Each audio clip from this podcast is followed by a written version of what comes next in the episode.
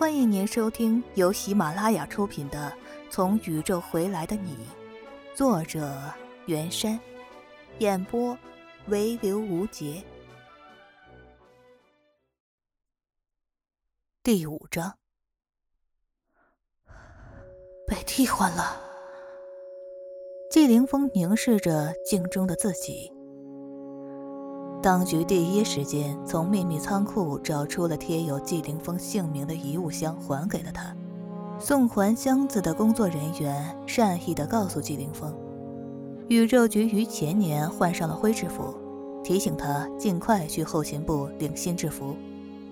季凌风呆呆地望着身上那套黑底白框的呢料衣服，因要穿衬衣，他一直嫌它繁琐，尽量穿夹克。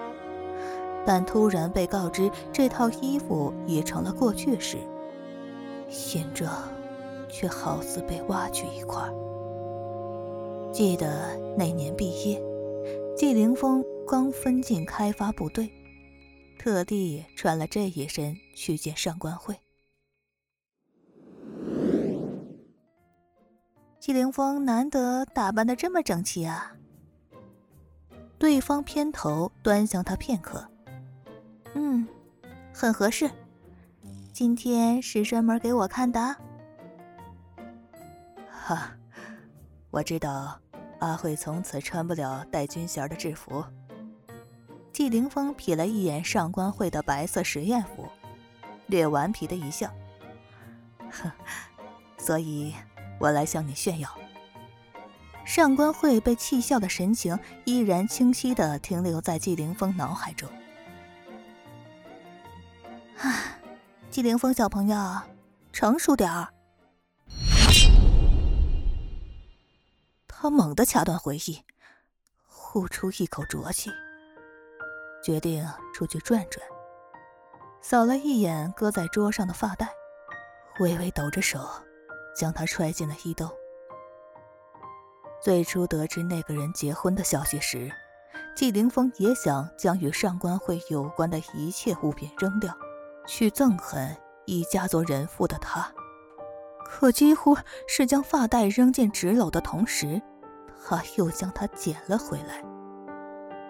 明白，一旦彻底抛去曾经的记忆，就真的什么也剩不下了。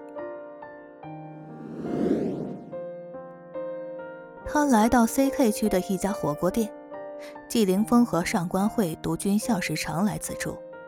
这里的陈设倒是与八年前一样，只是店主更老了些。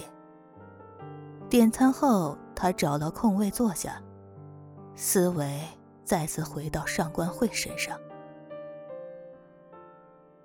是那家伙强迫的。季凌风在心中嘲笑自己。上官慧虽平日里瞧着温顺，其实是极有主见的。如何会被人强迫呢？那，就是自愿的了。也是，他以为我死了。